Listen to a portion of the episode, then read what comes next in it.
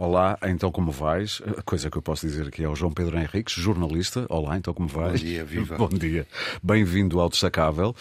Acaba de ser editado, está em pré-venda pelo menos, o Revolução Inacabada, o que não mudou com o 25 de Abril, tem a ver com os retratos da Fundação Francisco Manuel dos Santos. Aliás, digo já que o livro vai ser lançado a 23 de março. 22. 22 de março, okay. no Corte Inglês. No Corte Inglês, às 18h30, conta com Isabel Ventura, as presenças de Isabel Ventura, investigadora responsável do Grupo de Estudos sobre Mulheres, e também do politólogo António Costa Pinto, para além da tua própria presença, obviamente. Hum, não temos muito tempo e, portanto, vale a pena dizer que neste, nestas 90 páginas, ou pouco menos, eh, sobre a Revolução Inacabada, o que não mudou com o 25 de Abril, tu identificas duas áreas, não serão as únicas, mas as duas que te interessaram mais. Por um lado, o elitismo político. Exato. As elites que governam Portugal e que, no fundo, mantêm uma continuidade com o antes do 25 de Abril. E mais tarde falaremos do machismo na justiça, apesar de muitas coisas terem mudado. Primeiro, porquê é que decidiste focar-te nestas duas? Ah, porque me sinto à vontade no tema, nos temas. Ou seja, eu sou jornalista do Diário Notícias, também já fui do público, da Lusa, não interessa, mas sou jornalista da área de política e, portanto, ah, há 30 anos, há mais de 30 anos, e, portanto, a questão, as questões da política interessam-me e, e, e domino-as uh, relativamente bem, modéstia à parte. Em tempos eu tentei fazer um um, uma reportagem, um texto sobre porque é que os pobres não chegam à política em Portugal. E os pobres, de facto, não chegam à política em Portugal. Há exceções. Mas são exceções. Mas são exceções. E as exceções têm um, um, grande serviço à pátria para cumprir, que é confirmar a regra, não é? Hum. Há exceções de pessoas vindas da pobreza, de facto, mas são exceções.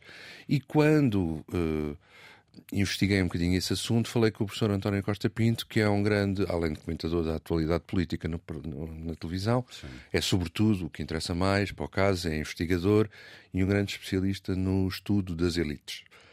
E ele uh, descreveu-me que, de facto, Portugal, é, a estrutura da governação é muito elitista, desde sempre. Sim. É uma coisa que antecede, inclusivamente, a ditadura. Não é uma coisa própria da ditadura. Virado o tempo da Primeira República? Virado o tempo da Primeira República, a monarquia constitucional até era menos, apesar de tudo, mas a, a, a Primeira República foi bastante elitista no, no, no recrutamento da sua elite governante. Sim.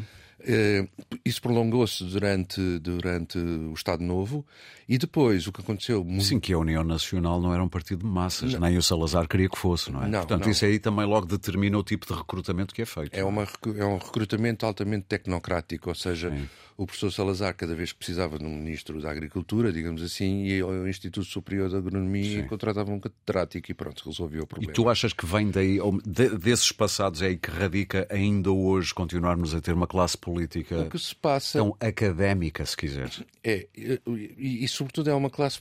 Eu, eu, eu, quando falo de classe política, eu centrava, focava mais no problema da elite governante, do, do, okay. dos, do, dos, partidos que governam. Afinando para o, para o centro, para o centro à direita, centro à esquerda, vá. É, o, o, o Salazar queria muito uma governação tecnocrática porque ele procurou durante aqueles anos todos despolitizar o regime completamente, tornar a política um, um não assunto, digamos assim. E o interessante é que o 25 de Abril renova a 100% a classe política de um dia para o outro. Não sobra quase ninguém. Nós, não sobrou quase ninguém.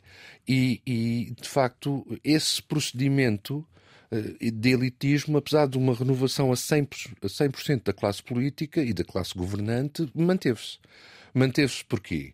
Porque os partidos do, do, centro, que são os partidos de governo em Portugal, ou seja, o Partido Socialista e o Partido Social Democrata, são, ao contrário dos seus congêneros europeus, partidos formados sem qualquer base operária, sem qualquer base tra trabalhista, sem qualquer base sindical. São burgueses. São burgueses e não recrutaram a partir de baixo. Hum. De baixo, quando eu digo de baixo, é do, enfim, dos setores mais baixos da, da hierarquia social, digamos assim. Uh, o Partido Socialista Operário Espanhol chama-se assim porque, porque começou no operariado. É uma particularidade portuguesa por é uma comparação com os países europeus? Sim. O, o Partido Socialista Francês é um partido que vem também do, do operariado.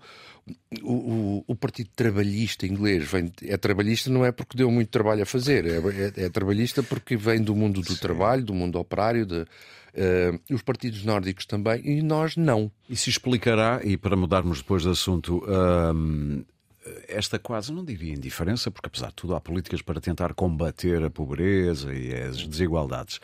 Mas uh, às vezes parece haver também alguma insensibilidade e o, e o, assunto não está sempre, deveria estar sempre no topo das prioridades. Deveria estar, mas não, o Portugal no seu todo, a sociedade portuguesa no seu todo tem um problema que há quem julgue que deriva de ter tido um passado escravocrata, Sim. que é um, tem uma característica de indiferença à desigualdade. Nós, e ao sofrimento alheio. E ao sofrimento alheio e à pobreza. Sim. Nós vivemos bem, por exemplo, com aquela ideia de que há comunidades historicamente pobres e assim devem continuar é e não faz... e dizemos é a vida é? E, e, dizemos é a vida. E até às vezes até acontece tornarmos a coisa quase exótica quase um isso aconteceu por exemplo o ano passado com o Rabo de Peixe e com aquela sim, com aquela, sim, com aquela sim, série que foi feita no Netflix. Uh, a série foi feita como foi feita é uma história engraçada a base da história é verdadeira mas quer dizer não adianta nada para efeitos de alguma indignação com a pobreza daquela gente muito bem Portanto, das, um dos traços que tu identificaste neste teu livro de continuidade vai entre o antes e o depois de 25 de Abril é esta classe dirigente, especificamente dirigente, ser muito elitista e, e não vir nunca de bases operárias e trabalhadoras. Não ter tido contacto com a pobreza. Exatamente, e de a conhecer de perto. E, portanto, não cria um problema de empatia. A empatia é meio caminho andado para resolver claro. um problema. E se não tens uma empatia com um problema, não resolves. E nós não temos tempo, mas tu também falas aqui da pouca mobilidade entre poder local e poder nacional. Outra das áreas em que tu detectas uma não quase mudança, ou melhor, uma mudança não tão drástica como seria de esperar, é o machismo na justiça. É, o machismo na, justiça, uh, mais uma vez, tal como em relação ao elitismo, isto não é só uma discussão filosófica e metafísica sobre características, não, inércias culturais profundas da sociedade portuguesa que causam estes procedimentos. Tudo isto tem consequências. Ou seja, o elitismo. E há dados uh, métricos. Exatamente. Claros, é? Se Portugal é um dos países mais desiguais da Europa, e é, quer dizer, só há quatro mais desiguais e são aqueles países que vieram do leste, do, do, da orla do Império Soviético. Uh, não é por acaso, quer dizer, se há uma, uma, um problema grave de, de, de, não identificação da classe governante com o problema da pobreza, a pobreza mantém-se agrava-se, etc. E a desigualdade. E Portugal é, no contexto da União Europeia, um, um, problema, um país desigual. No machismo da justiça, o que é que aconteceu? Aconteceu. Como é que é? O que é que sucede? O que é que sucede? O que é que sucede? Ou como dizia o do que passou-se. O que passou-se. Passou-se que, com uma urgência incrível e num, com, com enorme eficácia, os uh, políticos que saíram do 25 de Abril, nomeadamente o Salgado Zenha e, e o Palma Carlos, uh, legislaram logo ali em junho de, de 74 pela entrada das mulheres nas magistraturas. Sim. Estavam proibidas, não é? E entraram. E hoje são francamente maioritárias as mulheres em todos os setores da justiça, todas as, as subcategorias. Na advocacia. Na advocacia, no Ministério Público, na, na, na magistratura judicial. Sim, sim. Já tivemos, se não me engano, vamos na quarta Ministra da Justiça. As leis mudaram muito. As leis mudaram A Constituição muito. tem lá tudo previsto. Exato. Então qual é o problema? O problema é que, embora a linguagem possa ter mandado, uh, o problema é que as mulheres continuam a ser assassinadas como se não houvesse amanhã. E os números não baixam. Não e, portanto, baixam e as condenações não aumentam. Exatamente, e uma coisa decorre da outra.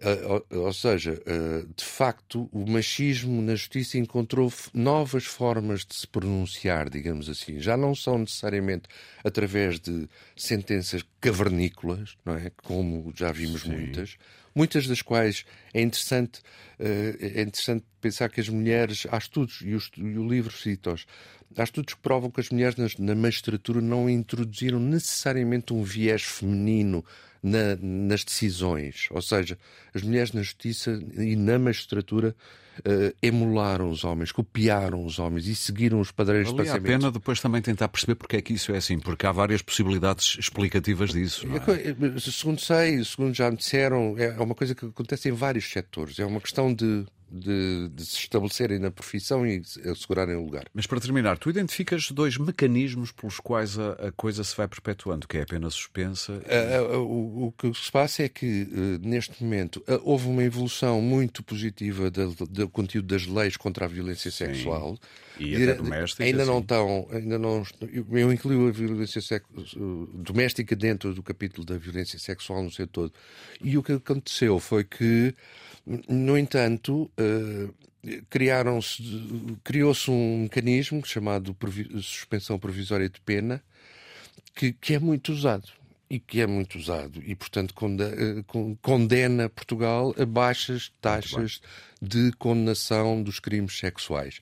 Em suma, o elitismo na política e o machismo na justiça têm todos, desaguam todos no mesmo, num mesmo problema, que é um problema de desigualdade ou desigualdade social, no caso do elitismo Sim. na política, ou desigualdade de género, no caso do machismo na justiça. Para aprofundar mais, lendo, e é rápido ler, são menos de 100 páginas, Revolução Inacabada, o que não mudou com 25 de Abril, da autoria do jornalista João Pedro Henriques. A apresentação é no Corte Inglês em Lisboa, a 22 de março, às 6 e meia da tarde. E isto faz parte dos retratos da Fundação Francisco Manuel dos Santos. Mais uma vez, eh, João Pedro, muito obrigado por teres Obrigado, meu.